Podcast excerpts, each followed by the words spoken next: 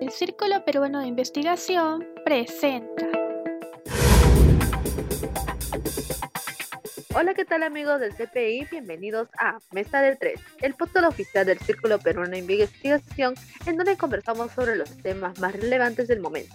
Soy Kiara García y les doy la bienvenida a este nuevo episodio. Así es amigos, aquí nuevamente Jesús Angulo y junto a Kiara vamos a conversar sobre cuál es la situación política del Perú de cara al bicentenario de su independencia, ya que la fecha y los acontecimientos lo ameritan.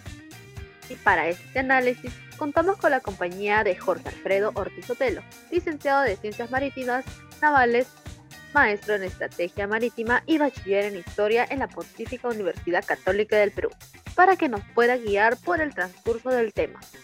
Pero antes de ello, ¿qué te parece, Kiara, si vamos con nuestra gran esperada secuencia, Un día como hoy?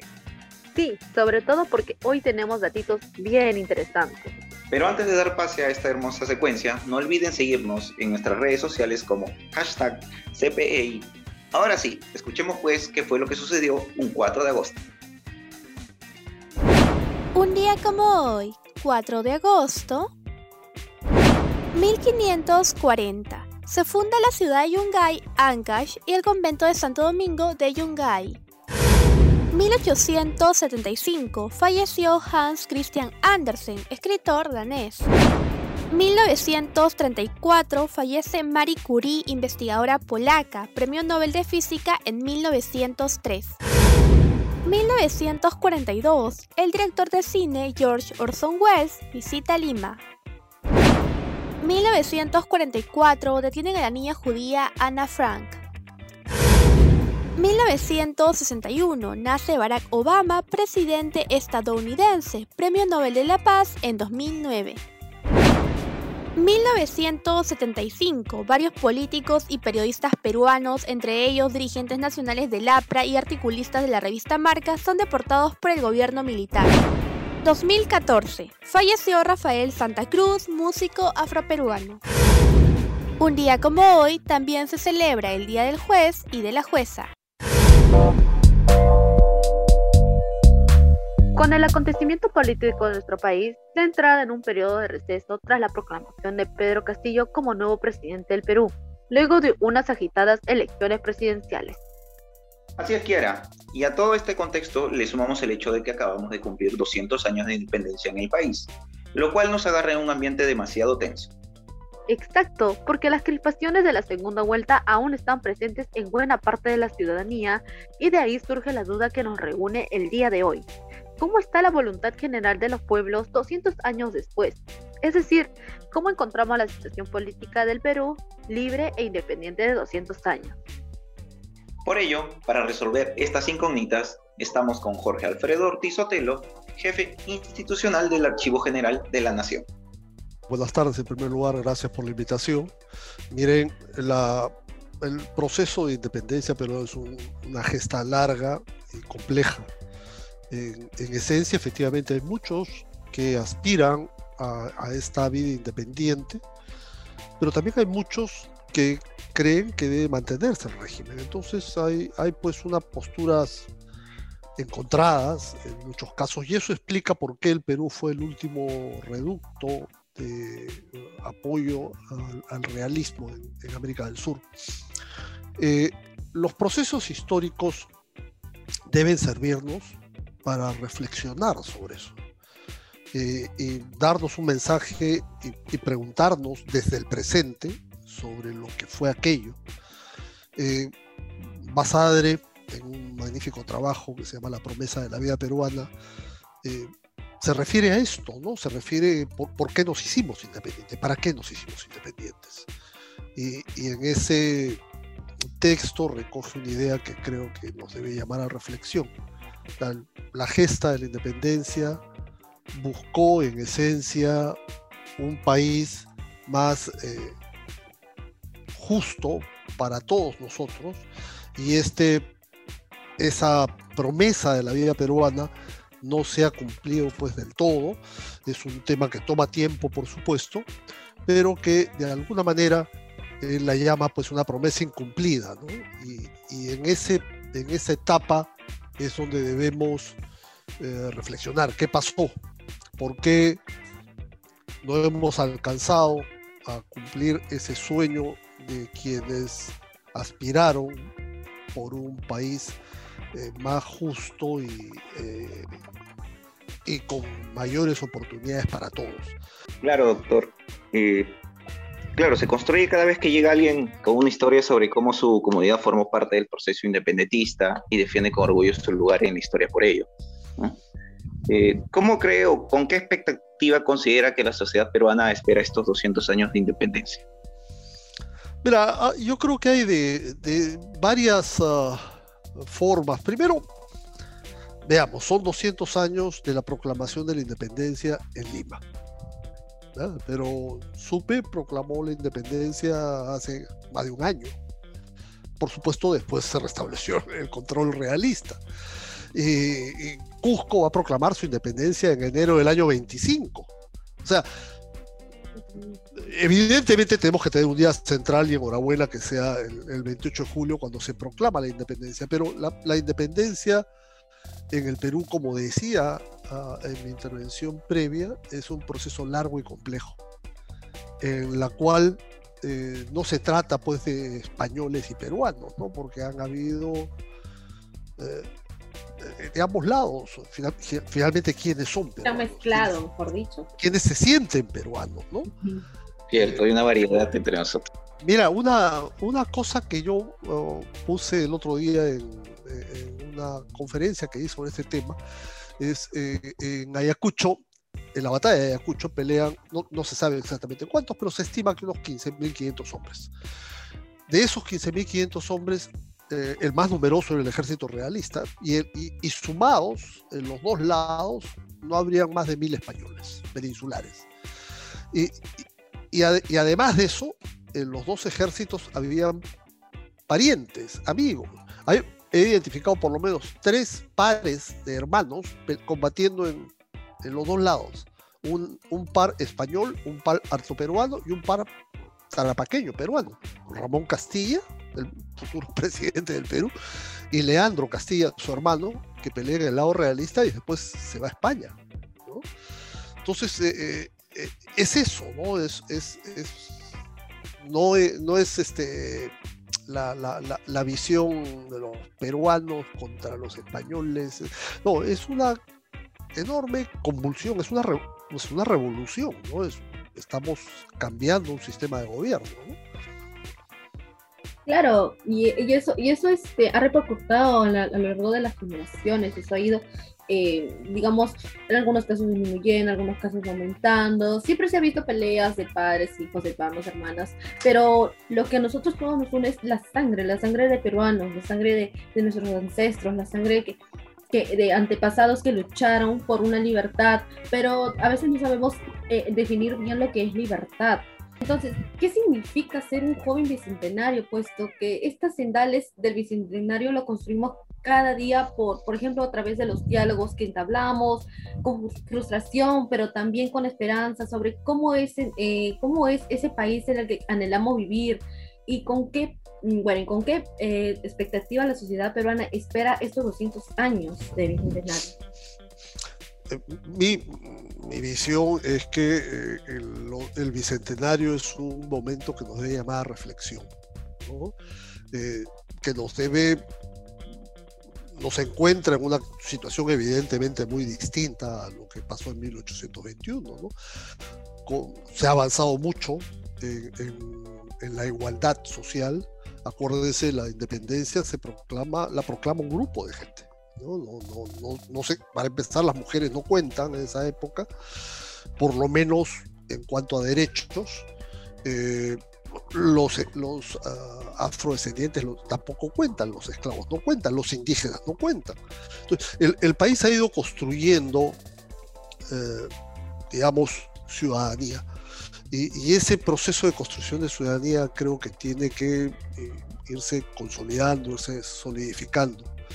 Eh, entonces, la reflexión, los 200 años nos deben ayudar a mirar qué hemos avanzado y qué nos falta.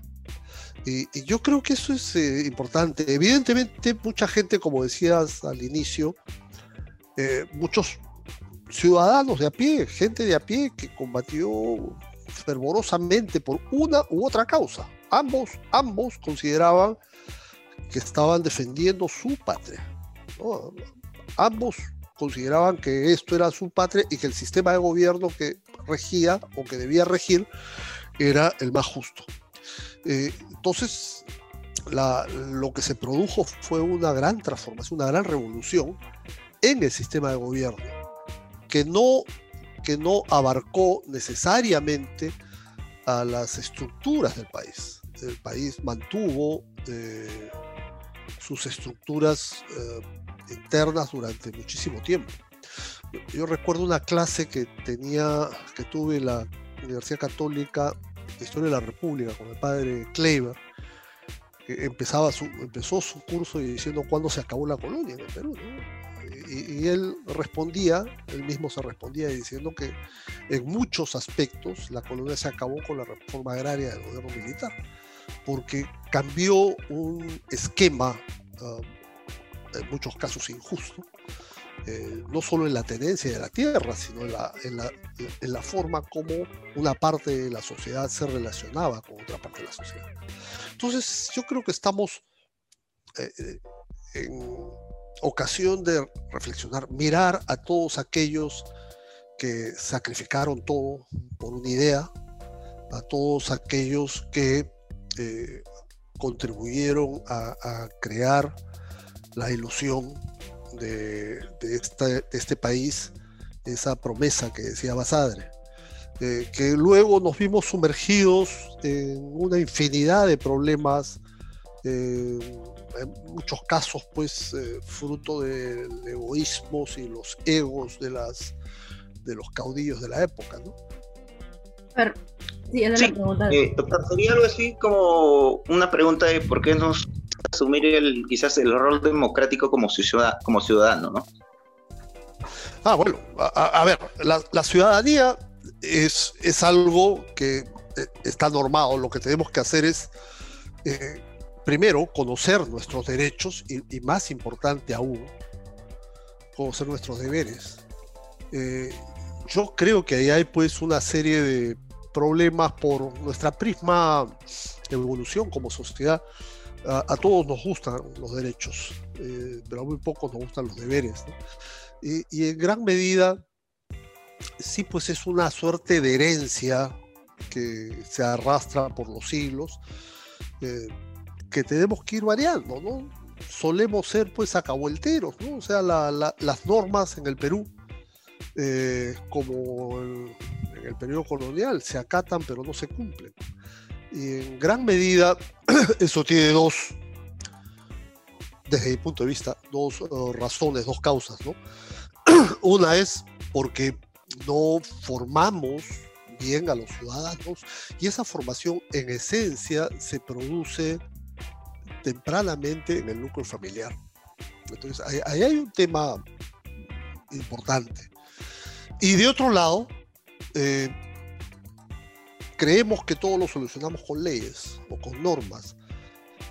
una norma no sirve de mucho si es que no somos capaces de hacerlas cumplir. Y si no veamos lo que pasa, por ejemplo, con el tráfico. Claro. Dictamos normas y, no somos capaces de hacerlas cumplir por 20 motivos. Y como no somos capaces de hacerlas cumplir, la gente hace más o menos lo que le da la gana. Eh, entonces, ¿qué, qué, hay que hacer? Bueno, hay que crear conciencia, hay que ejercer docencia. La, la, política, los políticos, una de sus labores es ejercer docencia. La élite de un país, que siempre es necesaria, y, no, no, me refiero solamente pues a la gente que tiene más recursos, más o, que aparece más en la televisión. La élite de un país es la gente más educada, ¿no? Tiene que ejercer docencia, tiene que liderar. Y, ese liderazgo no significa necesariamente pues, ganar un puesto o algo por el estilo, pero con sus propias actitudes. No, es aceptable que alguien, pues, que por muy alto cargo que ocupe, simple y llanamente no cumpla con las, normas. eso es un mal ejemplo para todos. Lamentablemente eso ha ocurrido. Efectivamente, en el país este, hay situaciones y hay situaciones que realmente no han sido favorables a lo largo de estos 200 años y bueno, algunos quizás han sido perdonados, algunos otros no. A veces hay mecanismos que, que no nos favorecen del todo como ciudadanos, hay mecanismos que tal vez necesiten de mayor eh, profundidad para que, para que todos, a todos se nos trate por igual. Entonces, como bueno, ya este, de cara a esta celebración, eh, ¿cuáles son los principales problemas que dejaría este bicentenario para concluir? Mira, yo no sé si el bicentenario deja problemas. La situación actual creo que eh, es compleja. Eh, se ha mezclado a lo largo del tiempo, hemos sido pues un país con una institucionalidad muy débil, ¿no? y, esto se ha reflejado en, los últimos años eh, con el proceso del deterioro que ha habido en, por ejemplo, los partidos políticos, ¿no? y, nos lleva pues a tener 18 candidatos, 19 candidatos a la presidencia de la República. Eh, no me parece que eso sea lo más sano, ¿no? O sea, en la medida en que tengamos instituciones más sólidas, en la medida en que tengamos congresistas que entran al Congreso y que no se salen a los dos días del partido que lo llevó al Congreso, en la medida en que eh, respetemos los fueros del lado y lado, eh, en la medida en que las instituciones funcionen, este, yo creo que podemos ir mejorando. No hay fórmulas mágicas, no, no, no, no se trata de que mañana amanecemos y ya todo cambió. No, es, es un tema en el cual la educación es un tema fundamental, pero muchas veces pensamos que la educación es una labor del colegio, de la universidad. No, empieza en el seno familiar. La, vamos, nuestro cerebro absorbe la mayor cantidad de su conocimiento y su, y, su eh, forma de actuar en, los primeros cuatro o cinco años. Entonces, es, en el seno familiar es donde hay un tema muy importante. Eh, entonces, eh, el tema de educación yo creo que es uno de los eh, factores fundamentales para el país. estamos pasando esta crisis del COVID, que evidentemente ha tenido, tiene un impacto en la educación. Entonces, tenemos que pensar ahora cómo, digamos, subsanamos este hueco, cómo brindamos mejores y mayores oportunidades a los jóvenes para acortar esa brecha que tenemos con muchos otros países, lamentablemente. Quiero o queremos agradecerle por, por brindarnos esta entrevista, ¿no? Eh, por, su, por su tiempo, por su dedicación, por el conocimiento que hoy ha impartido con nosotros y que vamos a seguir compartiendo, eh, ¿no? Por, por, por todo ello. No, no sé si tenga algún mensaje final, alguna, alguna acotación final ¿no? Para todos aquellos que nos escuchan. Sí, cómo no. Mira, eh, miren, esto. Yo creo que el, destino de un país, eh, evidentemente, lo suelen, lo suelen, no siempre, pero lo suelen dirigir eh, a la gente con cierta experiencia mayor. Pero el futuro de un país descansa en la juventud. Eh, a mí me, da mucho gusto que ustedes, jóvenes, se interesen eh, en este tipo de cuestiones, porque eso da esperanza. Eh, somos un país que tiene un enorme potencial. Muchas gracias a nuestro invitado Jorge Alfredo Ortiz Otelo. Básicamente nos ha aclarado e ilustrado sobre el acontecer y dudas al respecto sobre la situación actual que afrontará este nuevo gobierno y la gran perspectiva que hay a miras de los 200 años de independencia. Claro que sí. Y bueno, además un enorme agradecimiento a quienes en cada episodio nos dan un apoyo mutuo. Gracias a todos los miembros de la dirección política del CPI por apoyarnos en la realización y por supuesto a cada uno de nuestros invitados que estuvieron a disposición para que estos dos episodios puedan continuar y contar con su presencia en una próxima oportunidad. No se olviden y los invitamos a seguirnos en todas nuestras redes sociales, en Facebook, YouTube y LinkedIn como Círculo Peruano de Investigación y también en Instagram y TikTok como CPI-oficial. Además, a estar atentos a nuestro próximo episodio. Hasta la próxima. Este programa llegó gracias a el Círculo Peruano de Investigación.